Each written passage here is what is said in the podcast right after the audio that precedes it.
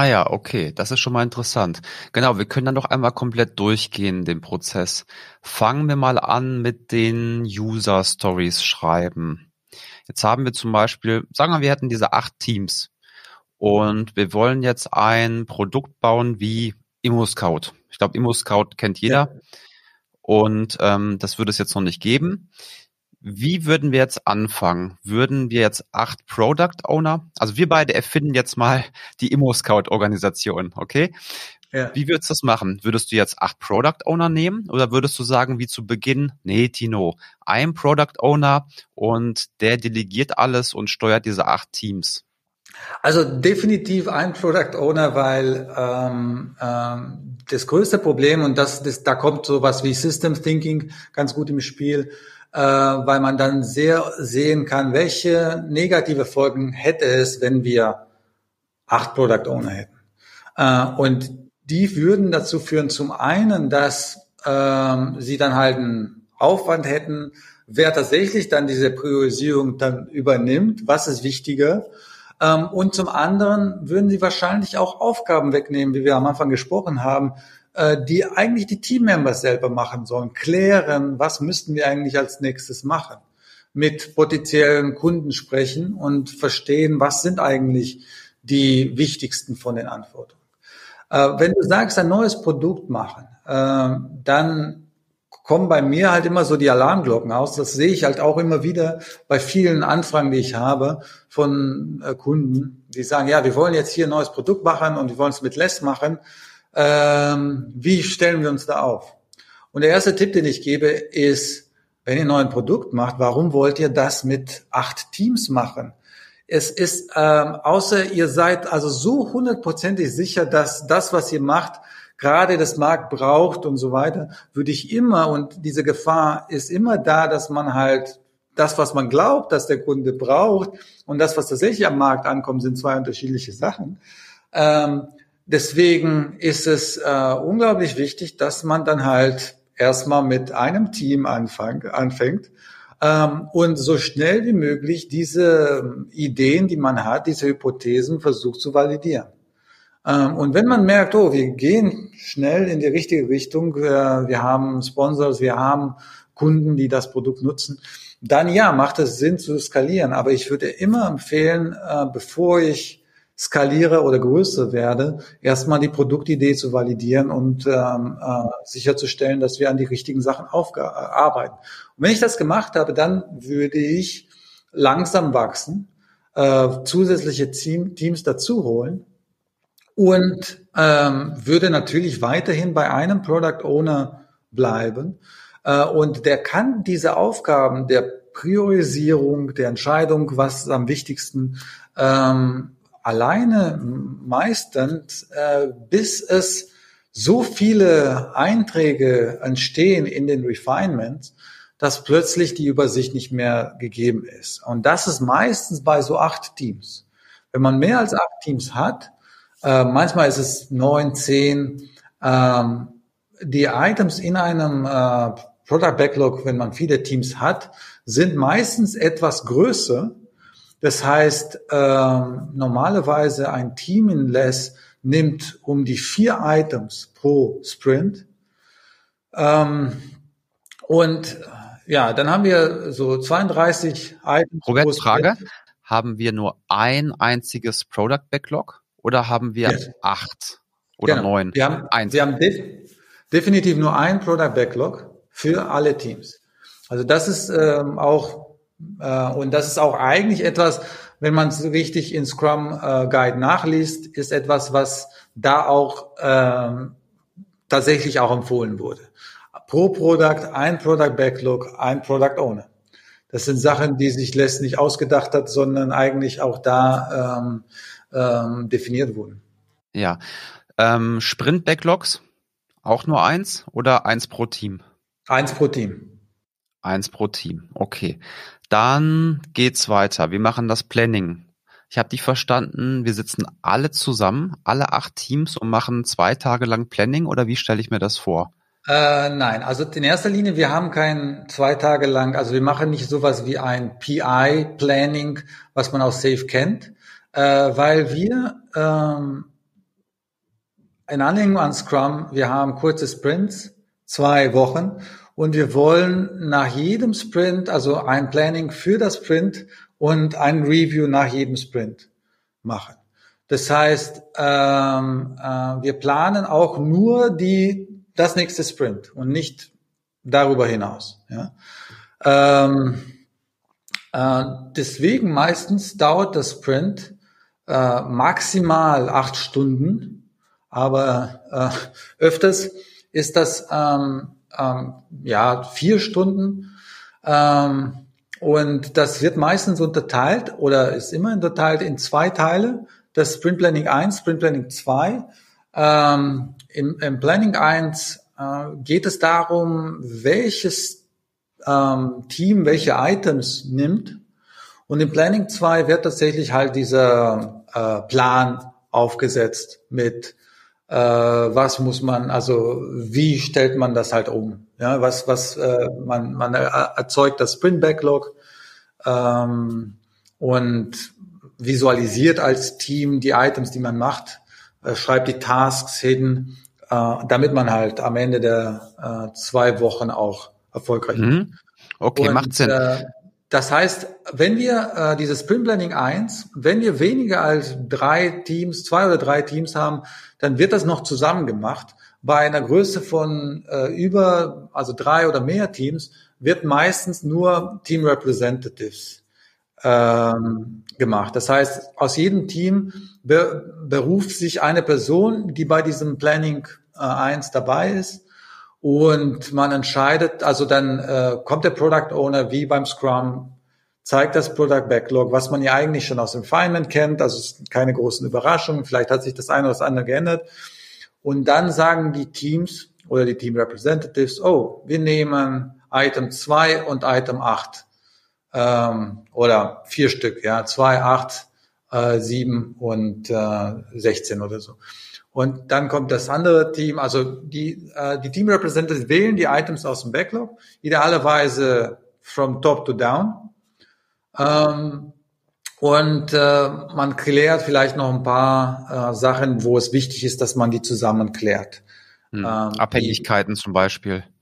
Genau, wo, wo kann man sich hm, untereinander aushelfen und so weiter. Ähm, ein wichtiger Punkt, was Abhängigkeiten angeht, ist ähm, aber so in Less, und das meinte ich auch vorhin mit diesen Prinzipien, ähm, es ist unglaublich wichtig, wie die Teams geschnitten werden.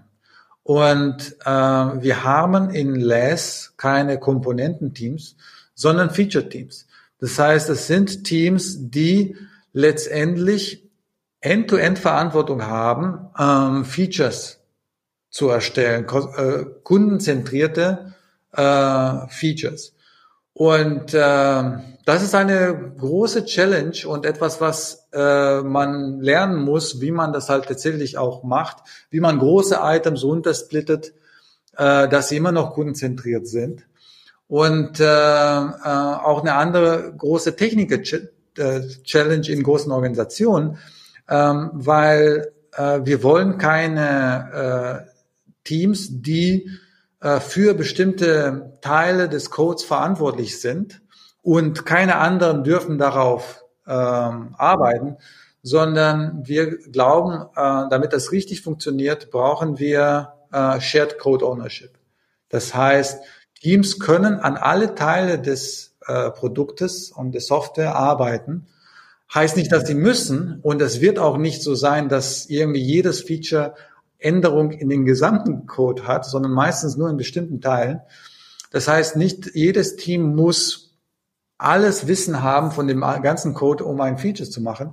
Aber man spezialisiert sich nicht auf eine technische Komponente, sondern auf ein äh, Kundenprodukt oder Teil, äh, Teil des Produktes. Und dadurch hat man dann die Möglichkeit, wirklich als Team ohne Abhängigkeiten ähm, ähm, Features zu liefern und wir minimieren diese Dependenzen zwischen den Teams.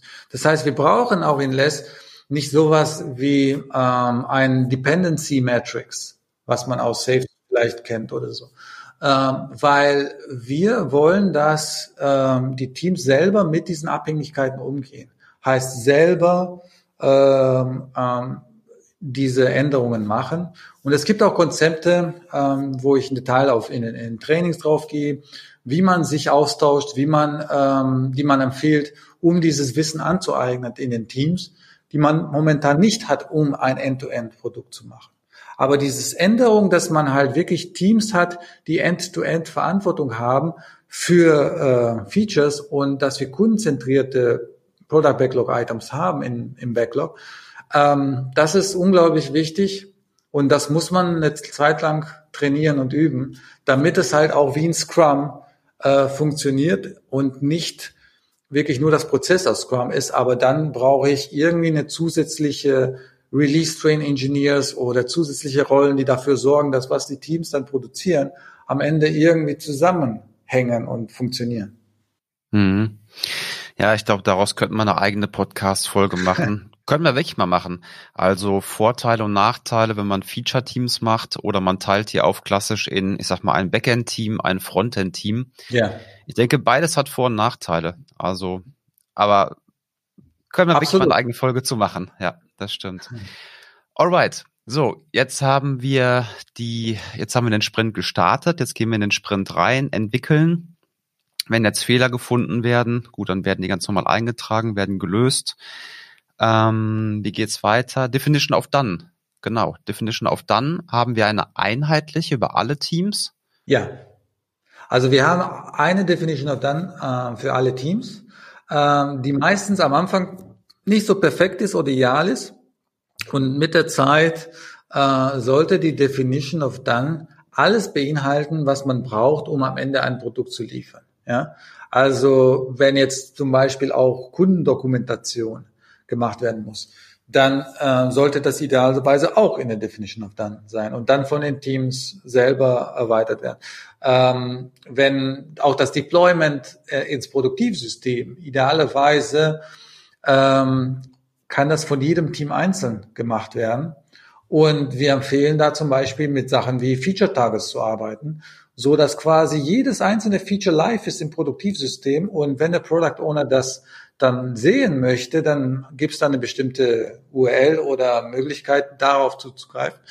Und kann dann jederzeit sagen, oh cool, gefällt mir, können wir freischalten. Oder machen wir Canary äh, Release nach und nach. Ähm, also das sind so Sachen, die wir natürlich halt immer wieder empfehlen, wenn man ähm, äh, mit so großen Produktentwicklung arbeiten. Ähm, aber am Anfang wird es halt so sein, dass man einen klassischen anderen Department, nennen wir das in Less, also ein zusätzliches Department ist, was sich um Sachen kümmert, die nicht in der Definition of Done äh, sind. Ähm, sowas wie Transport zum Produktivsystem oder sowas. Ne? Aber wir wollen schauen, dass wir das ziemlich schnell auflösen und dass diese Fähigkeiten in den Teams drin sind, dass sie jedes Sprint äh, ohne zusätzliche Hilfe von außen releasen können. Mhm. Ja, verstehe ich. Verstehe ich den Vorteil. Meine Frage zwischendurch. Du warst jetzt in vielen Firmen und auch in vielen DAX-Konzernen. Ja. Bei wie vielen von diesen Firmen waren die Product Owner wirklich verantwortlich? Also wo mhm. hatten die wirklich die Produktverantwortung von vorn bis hinten? Was auch über Budget geht. Also die durften eigene Ideen reinbringen, ja. hatten eigenes Budget, mussten nicht erst nochmal nachfragen bei irgendwelchen Gremien oder Marketingabteilungen. Die waren verantwortlich. Ähm, das ist eine gute Frage. Also ich muss schon sagen, äh, nicht sehr viele. Ist schon eher selten. Ähm, ähm, entweder man hat es tatsächlich halt so, ähm, so gemacht, dass man halt ähm, wirklich die Produktentscheidung, äh, also die, die Produktdefinition sehr ausgebreitet hat, bis man tatsächlich äh, jemand erreicht hatte, der dann halt für alle Teams darunter verantwortlich war und äh, die Gesamtverantwortung hatte. So war das äh, beim Beispiel beim äh, BMW beim äh, äh, selbstfahrenden äh, Software. Ähm, da hatten wir tatsächlich äh, LES mit über 30 Teams gemacht und da gab es halt einen Product Owner, äh, der für die Gesamtdepartment äh, verantwortlich war. Ähm, und diese Person hat sich tatsächlich alle zwei Wochen äh, im Sprint Review im Auto gesetzt und alle zwei Wochen fahren lassen von der selbstfahrenden Software, ähm, ähm, die das, das echte Erleben eines eines Reviews. Ne? Also keine irgendwelche äh, PowerPoints äh, oder Demos auf dem Laptop, sondern tatsächlich zu schauen, ähm, wie weit ist die Software gekommen. Und das war halt natürlich nicht so, dass irgendwie tatsächlich jedes Team ein Feature gebaut hat und alle diese Features dann halt in, in diesem, äh, also man, manche Teams hatten einfach ähm, noch kein live erlebbar des Features, aber bei 30 Teams gab es immer ähm, die zwei, drei Teams, die ein echt äh, ein End-to-End-Features wie ähm, Auto kann überholen ähm, oder bestimmte Sachen machen, die man dann halt schon erleben konnte. Ne? Und das waren so Sachen, ähm, ähm, die, die wir dann halt erlebt haben. Und äh, ansonsten, ähm, ja, kennt man halt so typische Proxy, Product Owner, die aber nicht diese Komplettverantwortung haben. Ich kenne aber schon, also bei, bei äh, kleinere ähm, ähm, Unternehmen, also jetzt zum Beispiel bei, äh, bei der Yellow, äh, Yellow Strom, ähm, die haben jetzt in deren äh, Innovation-Bereich dann komplett neue Produkte versucht auf den Markt zu bringen.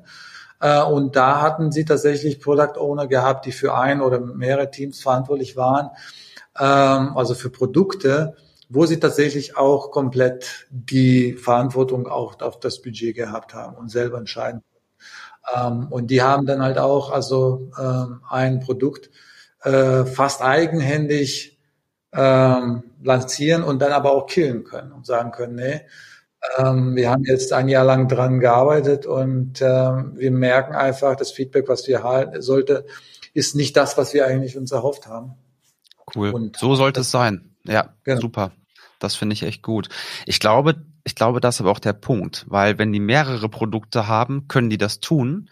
Wenn ich als Product Owner nur ein Produkt habe und würde sagen, hey, mein Produkt ist scheiße, der Markt nimmt das nicht an, wir sollten das killen, naja, dann habe ich keinen Job mehr, ne? Also von ja. daher eine gute Idee, eine gute Idee. Okay, kommen wir nochmal kurz zurück. Ähm, ich verstehe Les jetzt so, dass es im Prinzip ist Scrum plus ähm, Best Practice. Kann man das so sagen? Scrum ähm, plus ja, ein Best Practice Kit zu, zur Erweiterung? Äh, wir tun es natürlich ein bisschen immer schwer mit dem äh, mit dem Begriff Best Practice, weil also in Agilität kennen wir das so, was irgendwie bei Spotify scheint das Spotify-Modell super gut zu funktionieren, oder zumindest hat er funktioniert vor 15 Jahren ähm, äh, und jetzt plötzlich nicht mehr. Also bestimmte Sachen, die in bestimmten Unternehmen gut funktionieren, ähm, ähm, könnten bei einem anderen Unternehmen, in einem anderen, etwas anderen Kontext einfach nicht mehr Best Practice sein. Ähm, es gibt einfach Experimente, sage ich mal äh, die, die äh, und manche empfehlen wir au, auszuprobieren, manche empfehlen wir zu vermeiden. Ähm, und äh, äh, die, die, da, da, das, das gehört zu Les.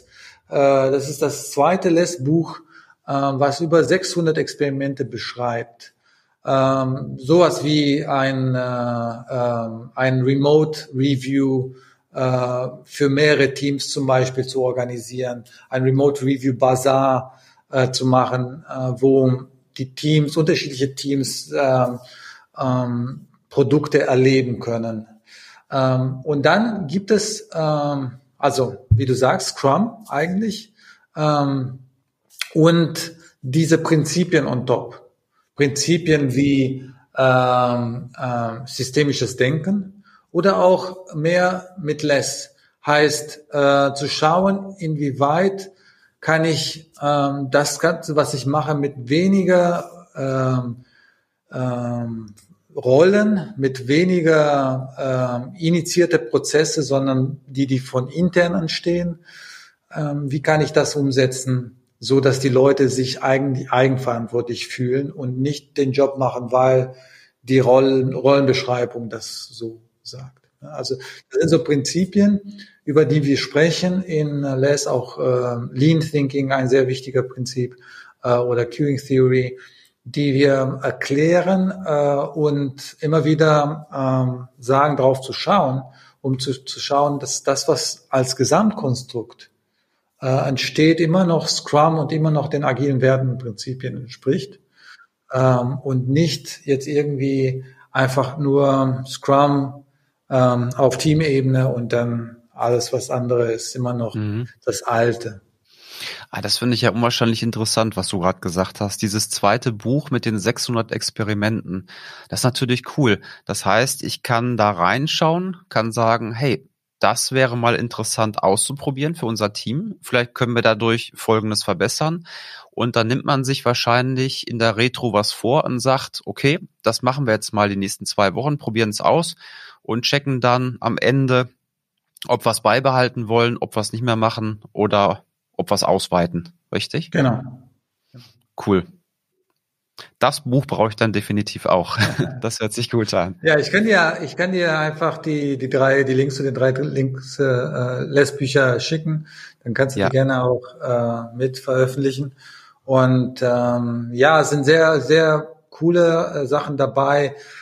Ähm, bestimmte Sachen aus, die man schon so lange kennt aus äh, Extreme Programming wie Test-Driven Development, äh, Unit Test-Driven äh, Development, aber auch äh, Acceptance-Driven Development, ähm, wie ich meinte mit Specification by Example, solche Sachen, ähm, also vieles, aber auch vom, ähm, vom Organisation her, von den Prozessen her, viele Tipps, ähm, die, ja, die man ausprobieren kann und auch welche, die man ähm, vielleicht nicht ausprobieren sollte.